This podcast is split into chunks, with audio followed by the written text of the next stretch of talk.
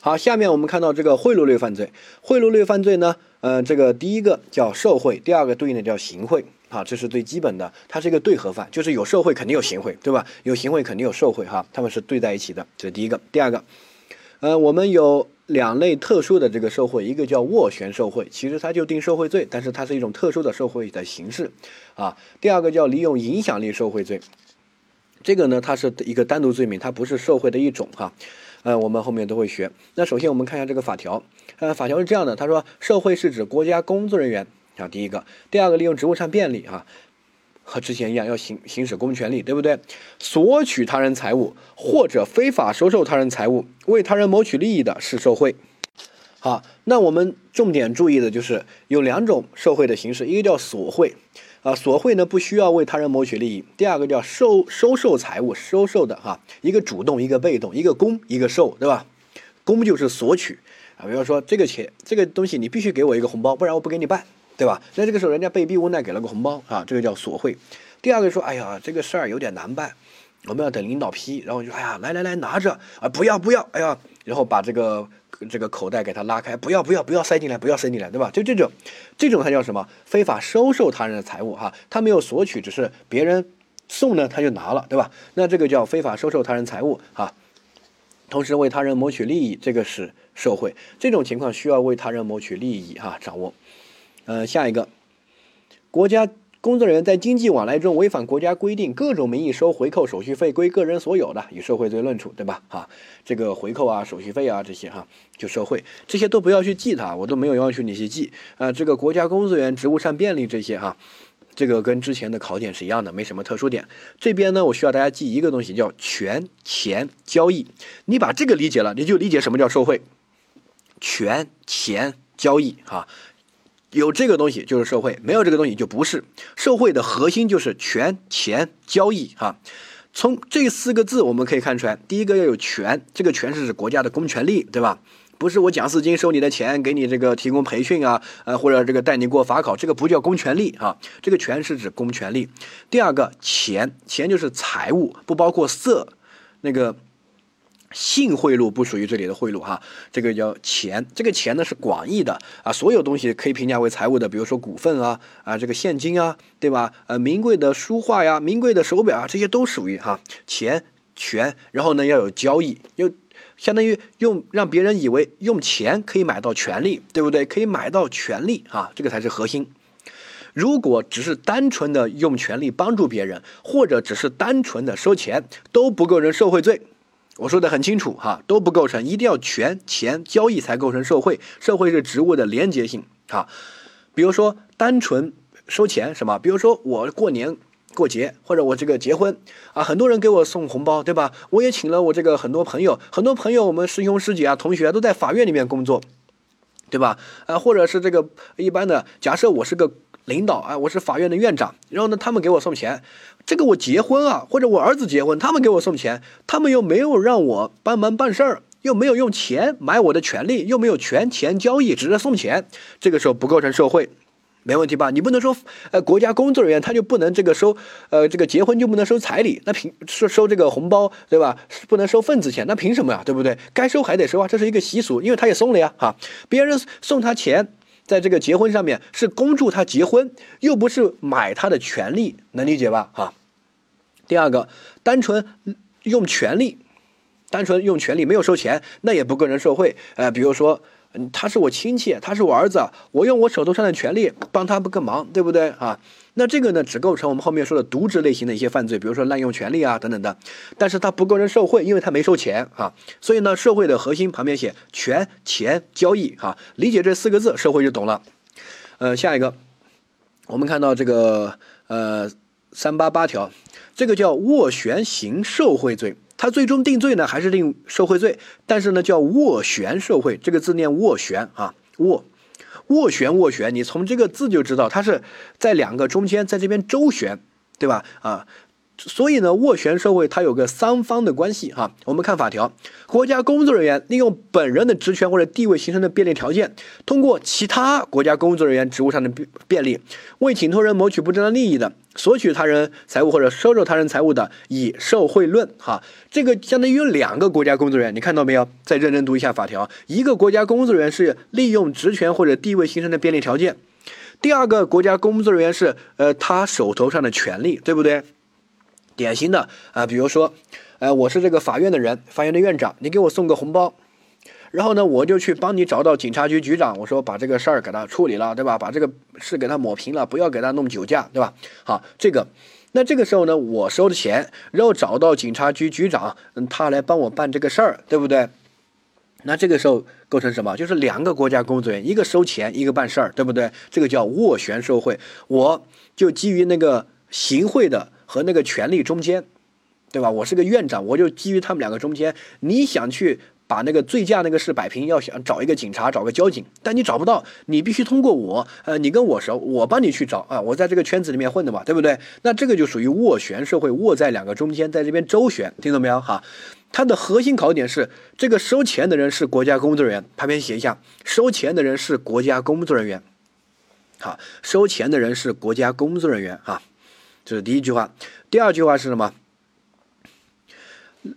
用权力或者呃有权利那个人不知道收钱，或者有权利那个人没有受贿的故意也行哈。就是用有权利那个人不知道收钱，不知道收了钱啊。这句话给我写出来，这个就是斡旋受贿的核心两句话哈。后面我会说，你先把它写了，写了之后你自己品味一下。下一个叫做什么？叫做利用影响力受贿罪哈。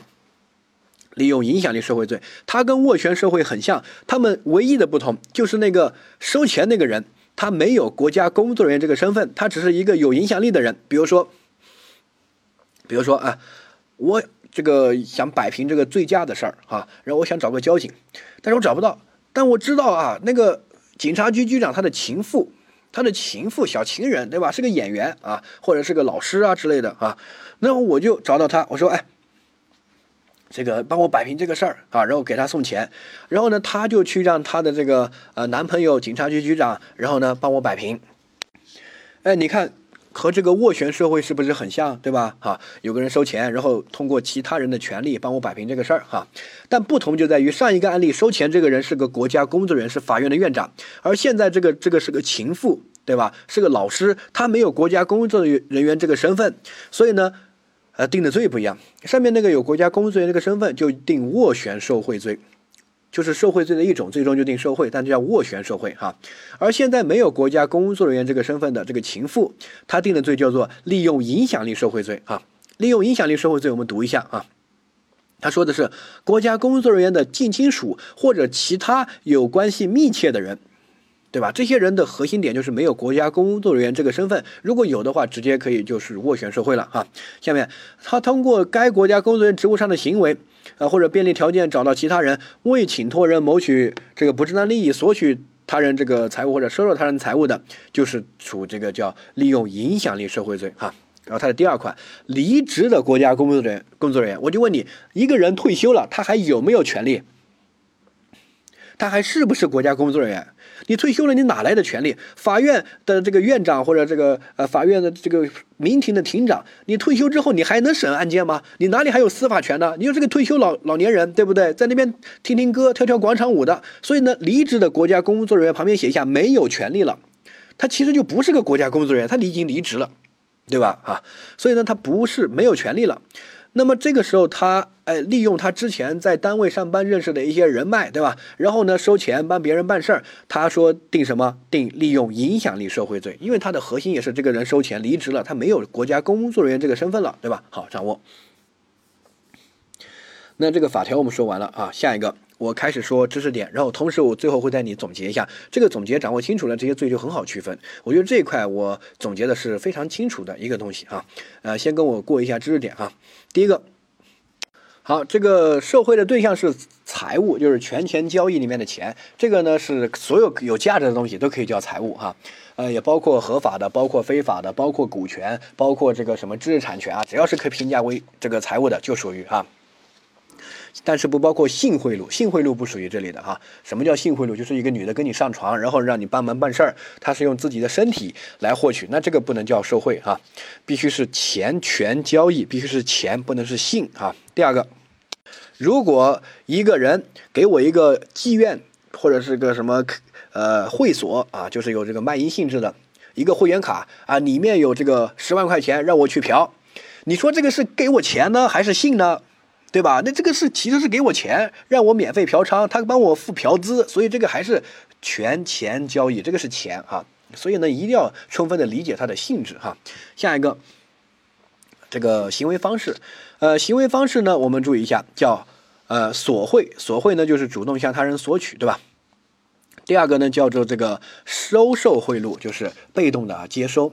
这个索贿呢，它不需要帮别人谋取这个利益的目的哈，但是收受贿赂呢，必须要谋帮他人谋取利益。这个利益呢，包括正当利益，也包括不正当利益哈。这个是受贿哈，行贿那边就要求是这个不正当利益哈，而且这个呃斡旋受贿或者这个。呃，刚才说的利用影响力受贿也要求不正当利益，法条写的很明确，你可以自己去读法条，这些东西都不是我们编的，他法条写的是什么就是什么，对吧？我们这个有些人问为什么呀？哈，他法条是这样写的，罪行法定原则去记呗，对不对？哈，这是第一点。第二点，为什么跟你说哈？这个利益呢，分为正当利益和不正当利益，啊，正当利益呢，就是本来我该得，比如说我完全考过了法考，完全符合条件，对不对？然后呢，我就去这个申请，然后申请我就送红包送习惯了，我就送别人一个红包。我送不送这个红包，他都会给我发这个呃法律职业资格证，因为我考过了呀，对吧？好，所以呢，这个他给我收钱，然后给我发这个，我这个就属于我的正当利益，听懂没有哈？另外一种就是我没考过，然后给他送钱，然后他给我发了，这个叫什么？这个叫不正当利益哈。利益分为两种，那你说，呃，这个哪一种更坏呢？那肯定是给别人谋取不正当利益更坏呀，对不对？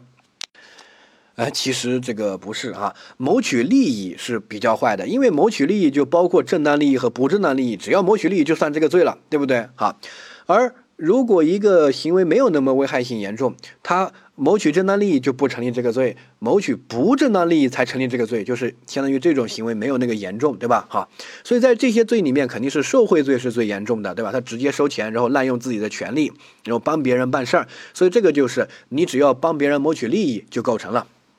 这个利益是正当的还是不正当的，在所不问，啊，但是这个斡旋受贿呢和利用影响力受贿呢，其实没有受贿罪那么呃严重，对吧？所以他这些呢要求是呃谋取不正当利益哈，掌握。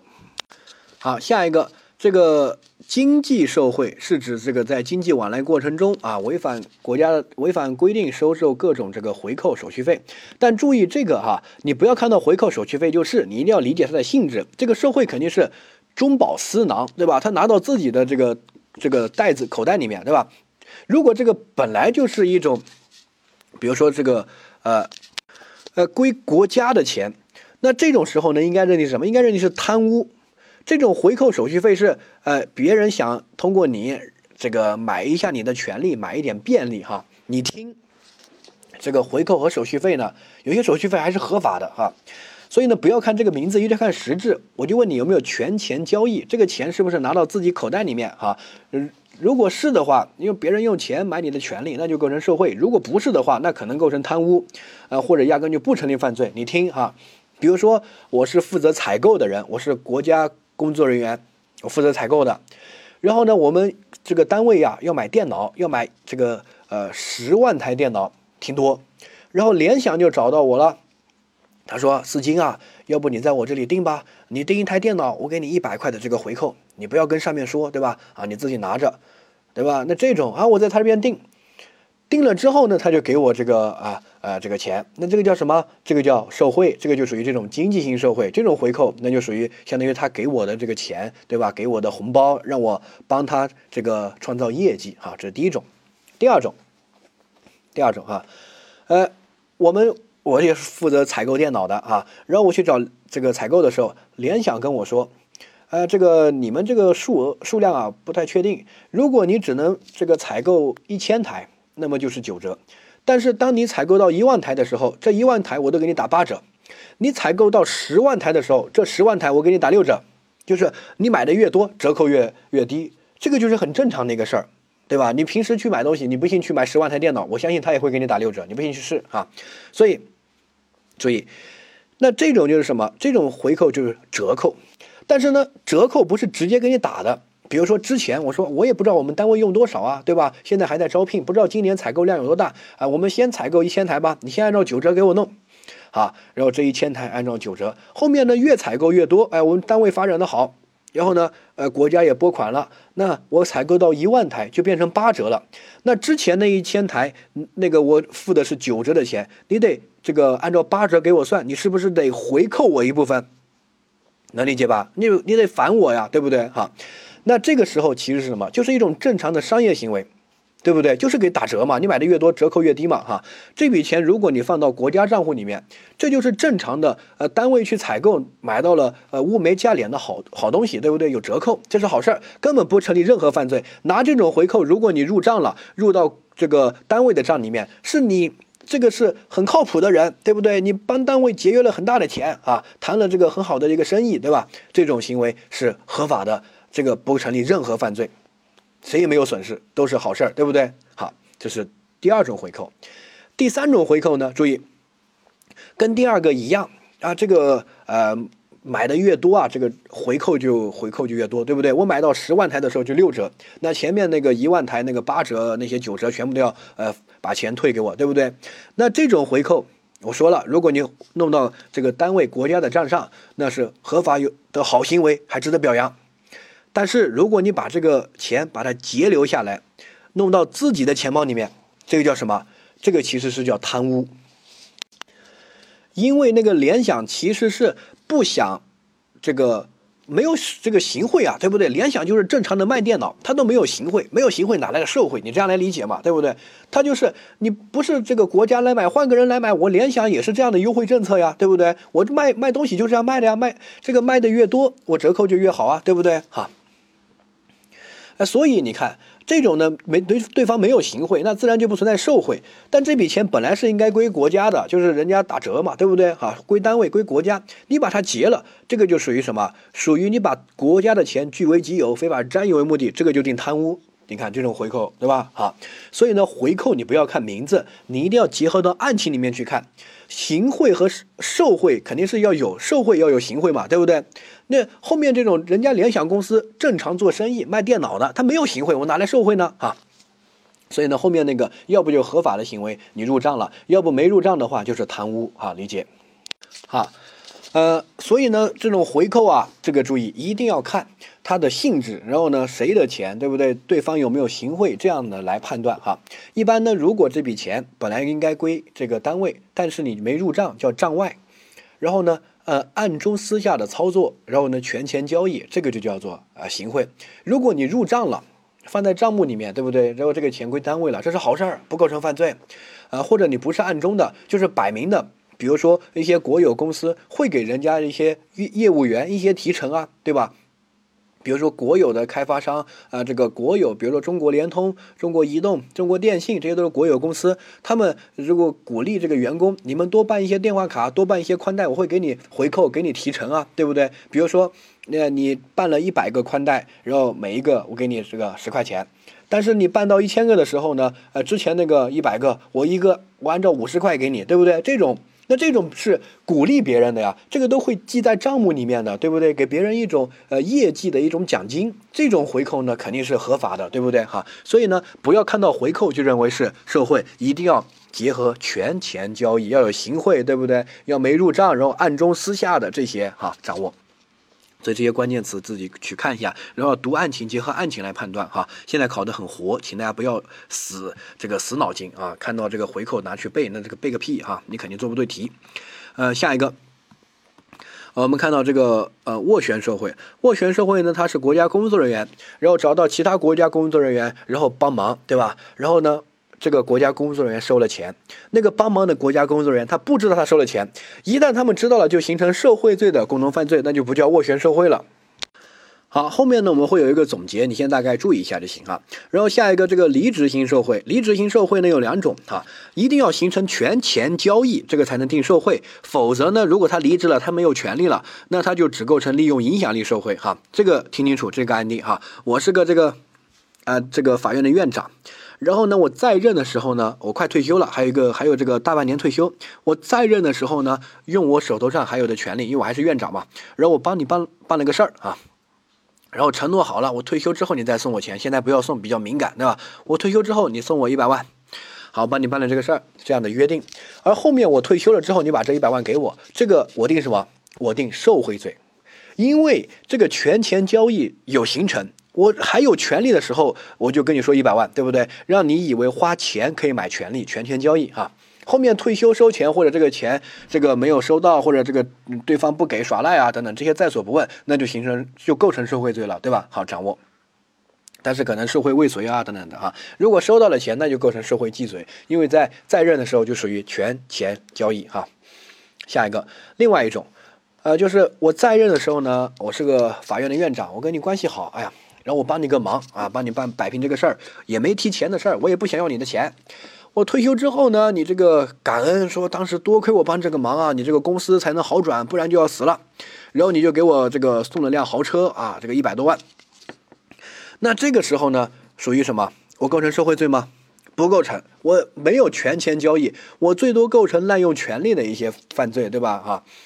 后面收钱的行为不用罚，我这都退休了，那个收钱只是别人感谢，对不对？哈，这个就不构成受贿，因为在前面我滥用权力的时候没有形成权钱交易。我说了，受贿的权钱交易是核心，核心，核心啊。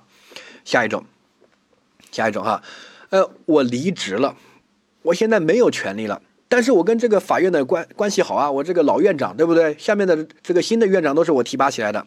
然后现在呢，你送我点钱，呃，希望我去找这个法院的新院长帮你帮忙帮忙摆平个事儿。然后这个时候你给我钱，然后我去找人帮忙，这个叫什么？这个叫利用影响力受贿。因为我现在没有权利了，我只能通过别人的权利来帮你这个，对吧？然后我现在又不是国家工作人员，我退休了啊，所以这个时候只构成利用影响力受贿罪，用我在法院的影响力，对不对？好，掌握。好，下一个是其他常见的贿赂的方式，这些呢都不用去记它啊，千万不要去背哈。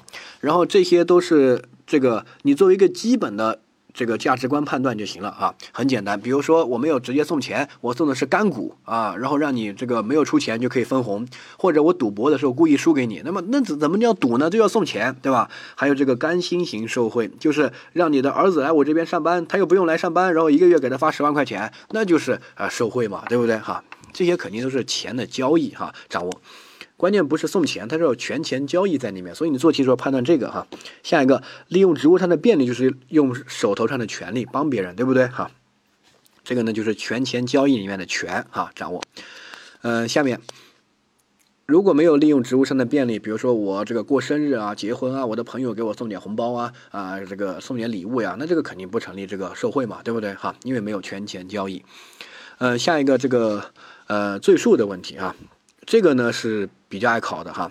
呃，这个司法工作人员受贿之后呢，又徇私枉法，徇私枉法呢就是滥用司法权。我们后面在讲渎职犯罪的时候会说。好，呃，这一系列的一些这个滥用司法权的犯罪，只从一重，只从一重，这是司刑法的特殊规定。这个规定特别不合理，就跟我们想的相反。我们一般认为你。司法人员知法犯法，应该罪加一等，对不对？他不仅不罪加一等，他还这个更轻了，因为只定一个罪，按照那个重的罪来啊。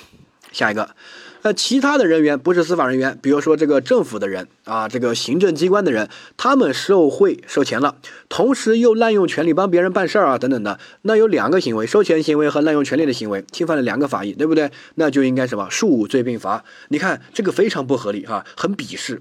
但是呢，没办法，谁叫我们是司法人员嘛？司法人自己人保护一下自己人嘛，对吧？啊，像这些法官，他们可能在立法呀，或者这些刑法学家在立法的时候，预感到自己后面可能会受贿，所以他就说，哎，以后我受贿又滥用司法权，判一个重的罪就行了，哪个重判哪一个，另外一个就不要判了。但是，呃，其他的工作人员我可不保护你哦，你们就受贿之后呢，又犯罪又滥用权力了，你又罚两个，不管轻重，两个数罪并罚啊，掌握。啊，这个你掌握住背后的原理，就是这个原理，真的啊。然后出题人这个特别鄙视这个制度，之前还考过一个题，说这种对不对啊？是对的，但是它合不合理呢？又是不合理的，对吧？好，就特别鄙视，你也就就是怀一个鄙视的心态，但是这个是对你是好处，因为你后面要从事这个法律职业，对吧？就司法工作啊，就保护了你。那下一个，我跟大家说哈，这个就是保护司法自己人，就是那些立立法者，他就是要大部分从事司法职业的啊，所以呢，他干了就是立了这个罪。但是哈，但是注意，如果你不是我们司法自己人，那我为什么要保护你呢？对不对？所以呢，他在弄这个的时候，你把它必须当做一个例外，就是原则上受贿又滥用权力的要数罪并罚。因为两个行为，对吧？啊，除非是司法自己人，那司法保司法司法自我保护，保护自己人啊，那才不数罪并罚。啊，典型的，比如说有影响力的人受贿之后呢，又跟一个法官说啊，这个徇私枉法啊等等的，那这个人定什么？利用影响力受贿罪。然后呢，他又教唆别人徇私枉法，构成徇私枉法罪的，就比如说教唆犯啊，或者帮助犯啊等等的，那就应该干嘛啊？数罪并罚。因为这个有影响力人，你又不是司法工作人员，对吧？你是法官的情妇，我们保护自己也就算了，保护这个情妇、亲戚不合适啊。所以这个注意啊，下面这个。罪名呢，你不用去记，你就记得滥用司法权相关的犯罪啊就行了，包括什么徇私枉法呀、啊枉法裁判呀、啊裁执行判决裁定失职啊、啊等等的这些司法权的相关犯罪啊。呃，下一个我们对比一个点，之前也讲过，非国家工作人员受贿之后呢，又干一些这个渎职类型的一些罪、一些行为啊，对吧？啊，那就应该是数罪并罚，跟这个原理一样。但是如果非国家工作人员受贿之后提供虚假证明文件，他只定提供虚假证明文件一个罪，不单独再定这个非国家工作人员受贿罪哈。因为这个提供虚假证明文件罪啊，它是中介的一些组织人员构成的，里面就有什么，就有律师事务所，就有律所，还有什么会计啊、审计啊那些哈。呃，所以那些人受贿之后又提供虚假证明文件，就只定一个罪，但是要受他的加重刑啊。这个你也可以继承保护啊自己人嘛，我们保护自己，律师你也是司法自己人啊，保护你，保护你这个罪名就是这个，你受贿之后，如果你提供虚假证明文件，指定提供虚假证明文件一个罪，不再定非国家工作人员受贿罪哈，这个非常简单。所以这个这个地方呢，我们在之前提过，然后在这里提过，还在那个罪数那边，牵连犯那边提过，你可以去看一下哈，牵连犯，呃，就这个司法的这个自我保护，你可以这样去记哈，呃，下一个。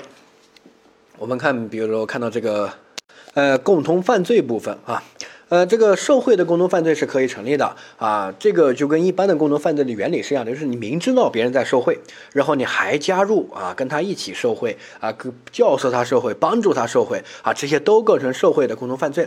那这些呢，就不用去记它，就非常符合共同犯罪的原理，对吧？好，第一个，第二个，但是如果他就是仅仅只是知道别人受贿，没有阻止。啊，没有阻止别人受贿，这个成立受贿的共同犯罪吗？哎，那就不构成。好，这个请大家掌握，就是，呃，受贿的共同犯罪一定要积极的作为。如果你没有阻止，比如说，哎，我老婆是国家工作人员，她受贿，我知道我没有阻止她，那我构成这个共同犯罪吗？不构成。但是如果我帮助她受贿，我教唆她受贿，我跟她一起去这个啊，帮着去去收钱啊，干嘛的？那这个时候呢，我们两个是构成受贿的共同犯罪的。但是如果我单纯没有阻止，那不成立，对吧？这是第一个。第二个，我老婆受了贿之后，给我买个包，给我买辆车，我用这个车。呃，共享贿赂所得，这个能够构成这个受贿的共同犯罪吗？不构成，我又没有参与受贿的行为。那受贿之后所得给家人分享一下，难道还构成这个罪了？就像我去这个抢劫，抢了钱之后给我儿子上学交学费，给我老婆买个包，他们也构成抢劫罪？那怎么可能，对吧？这个受贿之后共享贿赂，这个不构成受贿的共同犯罪啊，掌握。好，下一个叫利用影响力受贿罪。好，利用影响力受贿罪呢，它的这个前提是。这个人只没有国家工作人员这个身份，他只是有影影响力的人，什么情妇呀、亲戚呀等等的，对吧？好，这是第一个。第二个，这个收钱的这个人没有国家工作人员身份，有影响力，而他去找到一个有权利的人啊，帮让他帮忙办这个事儿，而那个人千万他不能知道收了钱，他一旦知道收了钱，还帮他一起办这个事儿，他们两个人就构成受贿的共同犯罪。比如说，哎，我的这个情妇，我的小三，她收了别人钱，然后让我是法院的院长，让我帮忙处理这个案件。然后呢，我知道他收了钱，然后说行吧，你拿这个钱自己去买包、买个房子，我帮他处理。这个时候，我跟我的小三就构成受贿的共同犯罪。因为我明我就我就形成权钱交易了呀，对吧？我知道送钱给我的小三了呀，对吧？啊，然后呢，我又滥用了权利，就形成权钱交易，就构成受贿的共同犯罪。那我这个小三也就定受贿罪，他不定这个利用影响力受贿。这个利用影响力受贿，它必须有一个前提，这个是核心，就是哎，我这个有权利的国家工作人员，我不知道我的小三收了钱，只是他跟我说他的什么远房亲戚让我帮个忙，我就帮个忙，对吧？我不知道他收钱，那这个时候我不构成受贿罪。那这个我的小三他收钱，他就构成利用影响力受贿罪，听懂没有？哈，所以这定这个罪的前提是他不构成受贿的共同犯罪。一旦如果构成受贿的共同犯罪，优先认定为受贿的共同犯罪啊。好，下一个这个有影响力呢，应该做扩大理解，就是只要是能够有一些这个条件认识啊，这个有比较熟，能够帮忙办事儿的这些人，那都可以叫有影响力的人。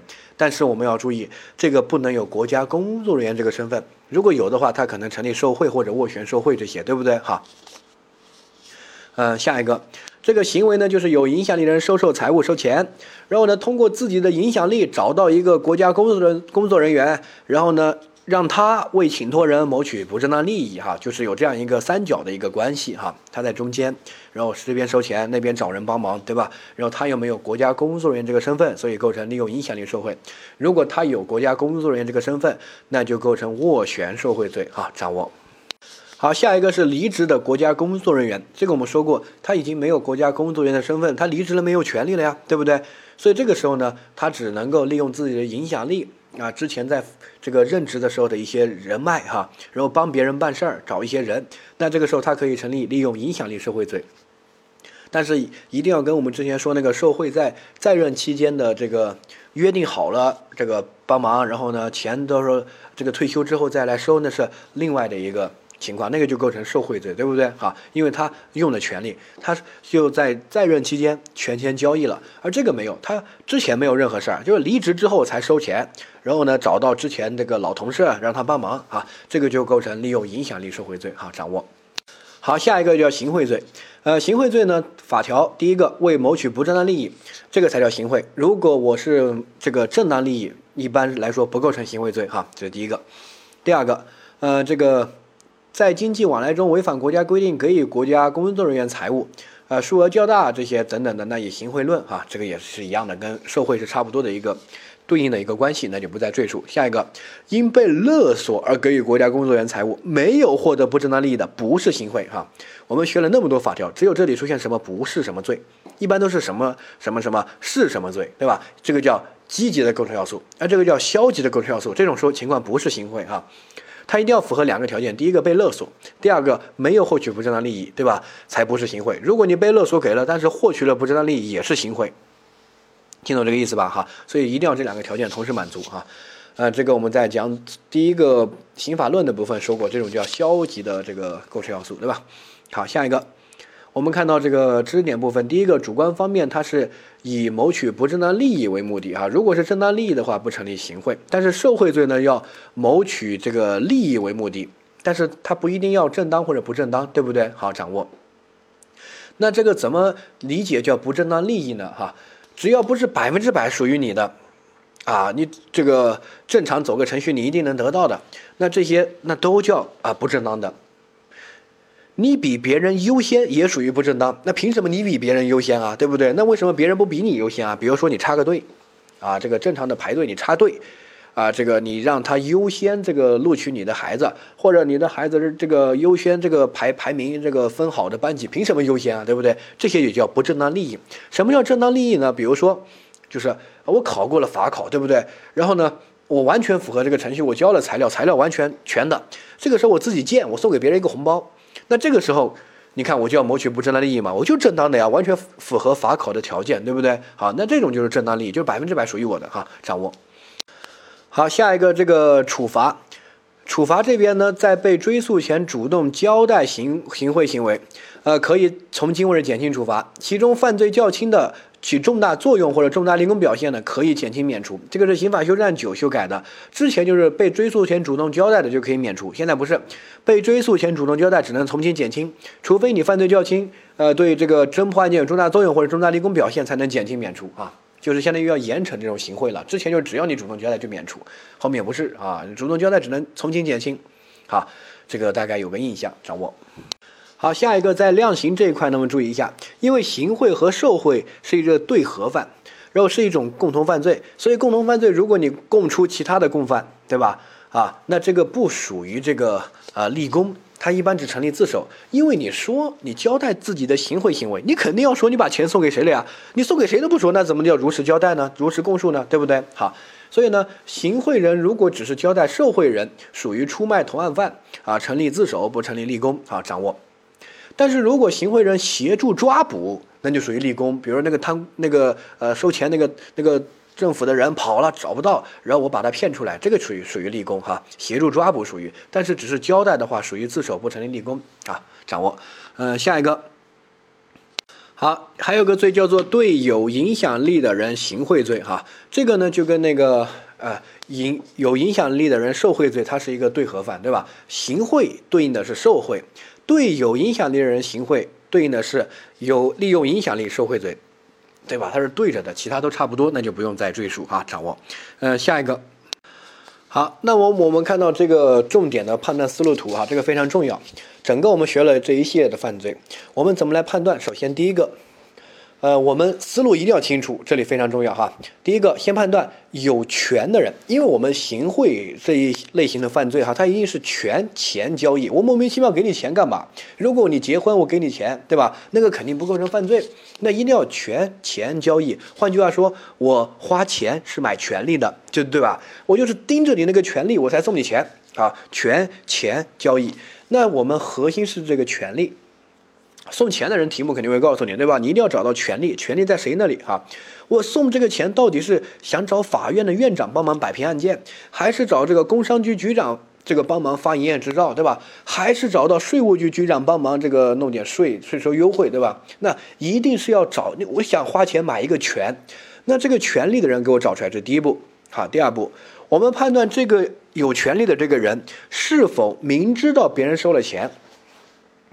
如果是，那么就一定形成受贿的共同犯罪。比如说，哎，我想这个法院的院长帮我摆平一个事儿，然后呢，我找到这个院长的情妇，或者找到检察院的人，或者找到之前的律师啊，或者什么，反正找人，然后我就把钱给他们，对吧？然后让他帮忙，然后这个人找到法院的院长，然后帮忙。法院的院长如果知道别人收了钱，这个很重要啊。如果知道别人收了钱，那么。他们就一起形成受贿的共同犯罪，那对应的我就应该定行贿罪，没问题吧？好，这是第一个。第二个，如果这个有权的人不知道别人收钱，那这个时候收钱的人，我们判断他有没有国家工作人员的身份。如果他有国家工作人员的身份，他就斡旋受贿，他最终也是定受贿罪。这种就属于斡旋受贿哈。如果一旦是他都知道别人收钱了，就属于受贿的共同犯罪，就不用讨论斡旋受贿了哈。就是斡旋受贿，他一定要这个这个有权利那个人他不知道别人收钱才构成哈。下一个，斡旋受贿，他最终定的罪名也是受贿罪哈。掌握，只是它是一种特殊的形式，因为那个收钱的人还是国家工作人员这个身份，对不对？好，对应的对合犯呢也是行贿罪。下一个。如果收钱的这个人没有国家工作人员的身份，什么情妇呀、亲戚呀、父母啊等等的，好，那这个人呢，应该定的是利用影响力受贿罪，对吧？好，然后呢，他的对合犯就是对有影响力的人行贿罪，啊，没问题，掌握。就这个判断思路图，请大家一定要理顺啊！做题的时候就按照这个思路图去判断，就不会错啊。呃，第一步找到有权利那个人，第二步看他是不是知道收钱。如果知道收钱，直接认定受贿罪共同犯罪；如果不知道，那才讨论到底是斡旋受贿呢，还是利用影响力受贿。关键就看收钱的那个人有没有身份，如果有的话就是斡旋受贿，呃，如果没有的话就是利用影响力受贿，对吧？好，掌握。下一个。来，我们再看一下其他贿赂类犯罪啊。第一个叫介绍贿赂罪，这个就是居间介绍哈，这个在中间拉个线啊，搭个桥。啊，这种情况呢，我们注意一下，呃，考试里面没有成立这个罪的可能，所以考试里面只要出现这个罪。如果说哪些是错误的，就选它；哪些是正确的，就不要选它。绝对不可能成立这个罪，因为我们之前在讲共同犯罪的时候说过，我们在法考里面认定共同犯罪的标准其实是比较低的。只要明知道别人在犯罪，你还愿意加入，还愿意帮忙，那就形成共同犯罪了。但在实践中的标准其实是比较高的，所以实践中的标准如果高，他在中间知道别人在行贿受贿，他介绍一下就构成介绍贿赂罪。但是如果按照考试的标准，他明知道别人在行贿受贿还去帮忙，那就构成共同犯罪了，就不会成立这个罪了。听懂没有？好，掌握。呃，下一个，这个单位受贿罪和单位行贿罪，还有对单位行贿罪，啊，这些反正就是单位，这些我们之前说的受贿和行贿都是个人的。如果单位受贿，那么就定单位受贿罪。比如说我把一个法院都给他这个给钱，然后法院用我的钱修了个大楼，对吧？那这个时候是法院受贿，那这个就定单位受贿罪哈。下一个，单位行贿罪，就是行贿的不是个个人，是个单位，那就定单位行贿罪，没问题吧？哈。下一个就是对单位行贿罪。好，如果那个单位受贿了，那么这个人就应该定对单位行贿罪。比如说我一个个人哈，我去行贿一个法院，这个法院呢定的是单位受贿罪。让我去行贿的，我是个个人，我就应该定对单位行贿罪，没问题吧？哈，如果我是以绝小公司去行贿，那我这个公司定单位行贿罪，我行贿的是个这个一般是这种个人哈，那就构成的是这个什么啊？这个那个人，比如说买通个法院的院长，那个就个人定受贿罪，对不对？好，掌握就是这个主体哈，你只要知道这个存在就行了啊。好，下一个。单位受贿罪那边，单位受贿办事儿，这个单位呢，必须是跟公权力相关的一些单位啊啊，国家机关啊、国有公司、企业事这个事业单位啊，这些对吧？好，呃，这个构成。如果是私营企业的话，不构成。为什么？要是私营企业，凭什么不构成？我私营企业赚钱天经地义，对吧？你们给我这个呃，我们单位这个行贿报班，然后呢，让你们通过法考，我们本来就该盈利啊。那那怎么叫行贿呢？我本来就做生意啊，对不对？那些国家机关、事业单位那些本来就不该盈利，对吧？所以他们还去收钱、滥用权力，他们是有公权力，我们又没有公权力啊。这个大概注意一下就行了。这个考的概率不高。好，下一个呢？我们注意，就是这几个罪名，我为什么没有把它单独列出来讲？就是因为考的概率很低，你大概知道一下有这个罪的存在就行哈。我们看到这个巨额财产来源不明罪，啊，这个罪呢，就是之前我们这个司法实践中啊，对于一些人证据不够的情况之下，很难认定他构成这些啊犯罪。比如说查到了他有好几个亿，但是这好几个亿我不知道这个钱是怎么来的，就是。行贿的人找不到啊，对吧？就知道他有几个亿，但谁给的这个钱找不到，他不说。然后呢，呃，我们这个有些可能是中彩票，有些呢自己炒股挣的。比如说一个亿里面有一一千万这个买彩票得的，有两千万炒股得的，有这个三千万，比如说去澳门赌博的，还有这个一千万是受贿的，还有两千万贪污的，对吧？那谁知道这个到底具体是多少？我刚才说了，万一是这种混合的，因为我很我的银行账户里面有很多钱，你怎么知道怎么来的，对不对？万一还有一些是继承来的呢，哈。所以这种情况呢，如果我不说的话，你怎么给我定罪？你没有证据证明这个钱到底是受贿的还是贪污的，你怎么能定呢？对不对？根本查明不了，哈。所以呢，在这种这个情况之下呢，我们就出了一个罪，叫做什么罪？叫做巨额财产来源不明罪。就是如果你有巨额财产。就是收入和的现在的财产有差额的巨大的差额，然后呢，你没有办法说明它的来源，就构成这个罪，巨额财产来源不明罪啊。啊，这是第一个，没问题吧？就是针对证明不了的情况，我们定的这个罪。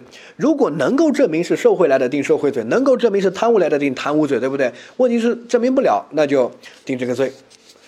有没有可能这个钱是合法的？比如他去澳门赌博来的，那可以啊，澳门是我们国家的地方，他就是可以合法的赌博呀，没问题啊，对不对？啊，比如说他去炒股来的啊，比如说他这个去出卖色相，比如说有些国家工作人员长得挺挺漂亮啊，或者长得挺帅啊，他去卖身，别人包养他来的，对吧？那这种肯定不成立这些受贿啊、贪污啊之类的犯罪，对不对？好，那这个时候呢，他不不愿意说。这种情况，那能不能定这个罪呢？也可以，这个就是针针对这个证明不了的，对不对？好，只要你不说，我怎么知道你这个钱怎么来的？那我就给你定这个罪。好，那你是如果说呢？你说是什么来的，就按照怎么来处理。受贿来的，我们查一下，哎，真的，那就按照受贿；啊，贪污来的就按照贪污，对吧？你说你这个是中彩票来的，拿出证据来啊，哎，发现真的中彩票，好，无罪，对吧？你说你继承来的，拿出继承的证据来啊，好，无罪，对吧？好，所以呢，这些呢，如果能够证明来源，就按照证明的去处理；如果证明不了，就定这个罪。好，掌握，这是第一个。第二个，这个时间点注意一下。呃，如果这个我们已经，我们是必须要在这个判决之前，你说明这个来源或者干嘛，那就可能不成立这个罪。好，但是如果我们已经判了啊，判决你有巨额财产来源不明。你后面再说，哎呀，其实我是被人包养了，我一直不好意思说，对吧？那这个时候我们会不会改判？记住不会改判，即使事后查明也不改判。谁叫你当时不说，对吧？当时你确实来源不明啊，我给你定这个罪又没有冤枉你，也给你机会让你说了呀。庭审过程中确认过了，你就不说，对吧？那谁谁呢？这个事后再来呢？哈，事后查明也不会改判啊，掌握。但是如果事后查明，比如说这个罪毕竟还是比较轻，对吧？啊，比如说哎，你有一个亿，你说不说，那我就给你定这个罪。呃，后面我发现你这一个亿啊是受贿来的。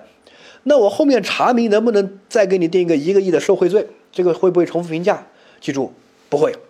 即使事后查明，这个构成这个不构成犯罪，我们也不会改判，对吧？好，如果事后查明构成特定的犯罪，我们还要单独定罪，数罪并罚，之前的罪也不会改判啊。这个罪就那么牛逼啊，掌握一下。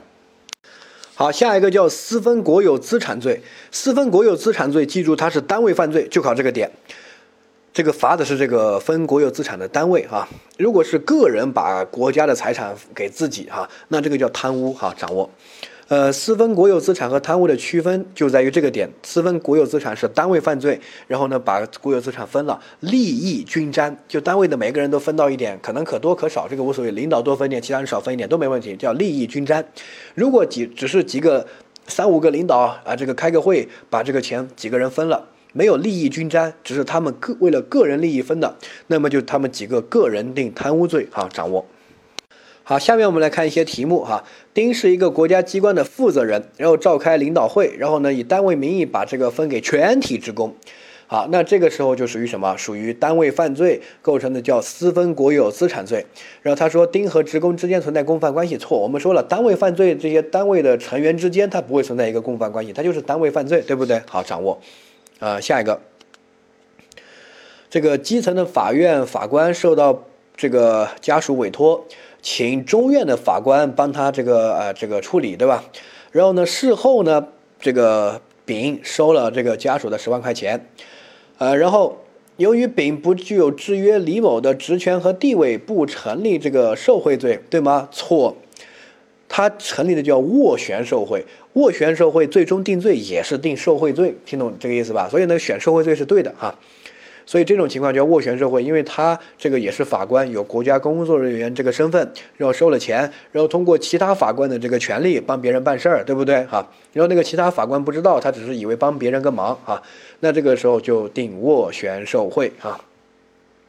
斡旋受贿最终定罪也是受贿罪哈。呃，下一个。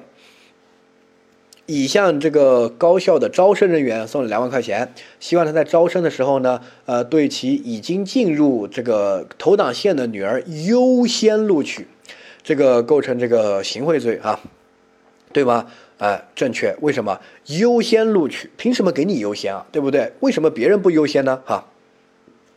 即使你进入到这个投档线，他可能也不是一定要优先录取啊，正常录取啊，对不对？哈，所以这个就属于不正当利益哈，凭什么优先掌握哈？下一个，好，丙向某个法院的陪委会这个送两万块钱，希望他按照国家赔偿法处理自己的申请，他构不构成行贿罪啊？啊，不构成，他就请求你依法办事儿嘛，对不对？给你塞个红包，其实你塞这个红包没什么意义啊。你有没有要求他这个呃滥用一下权利啊，帮你忙啊等等的？换句话说，没有谋取不正当利益，你只是请求他依法办理，对不对？所以这个时候呢，他谋取的是正当利益，那就不构成行贿啊，这个是没问题的。下一个。呃，这个退休的这个厂长啊，那退休肯定不具有国家工作人员这个身份了，对不对？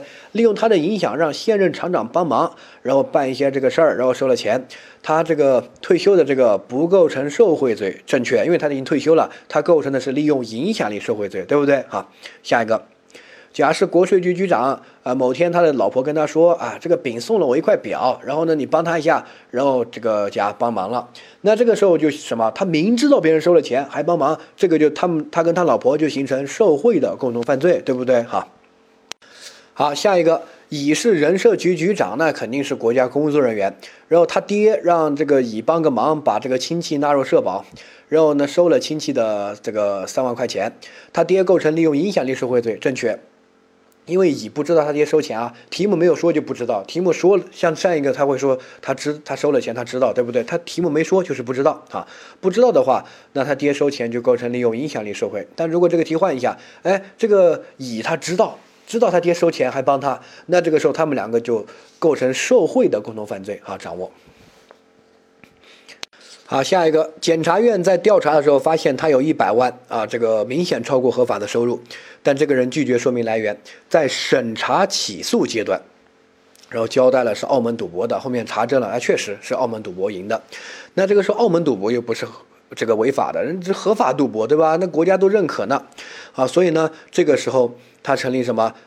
他能不能以这个巨额财产来源不明罪提起公诉啊？那不能了，对不对？他就是无罪的呀，赌博那澳门赌博又不构成犯罪，对吧？如果在一些非法的地方，那可能构成犯罪，但是在澳门应该是合法的哈，只是这个该上税啊那些可能要上啊。好，下一个，海关的工作人员收了十万块钱之后呢，徇私舞弊，放纵走私。触犯受贿罪和放纵走私罪啊，应该从一重，有牵连关系。错，我们说了，这种呢只有司法自我保护，我们只保护司法人员，所以只有司法人员收受贿之后呢，又滥用司法权，啊，才从一重。其他的工作人员都要数罪并罚。海关明显不是司法人员，对不对？所以要数罪并罚啊。好，贪污贿赂类犯罪我们就说完了，请大家再去认真的复习一下啊，然后把这个要点啊这些都去记一下，尤其那个。斡旋受贿，还有这个利用影响力受贿和受贿的共同犯罪，他们该怎么区分？那个判断的这个步骤哈，再去看一下哈。这块呢，它其实不是很难，你只要理解到位了，多做一些题就行了。它的要记的点也不是很多，只是一定要注意核心权钱交易哈。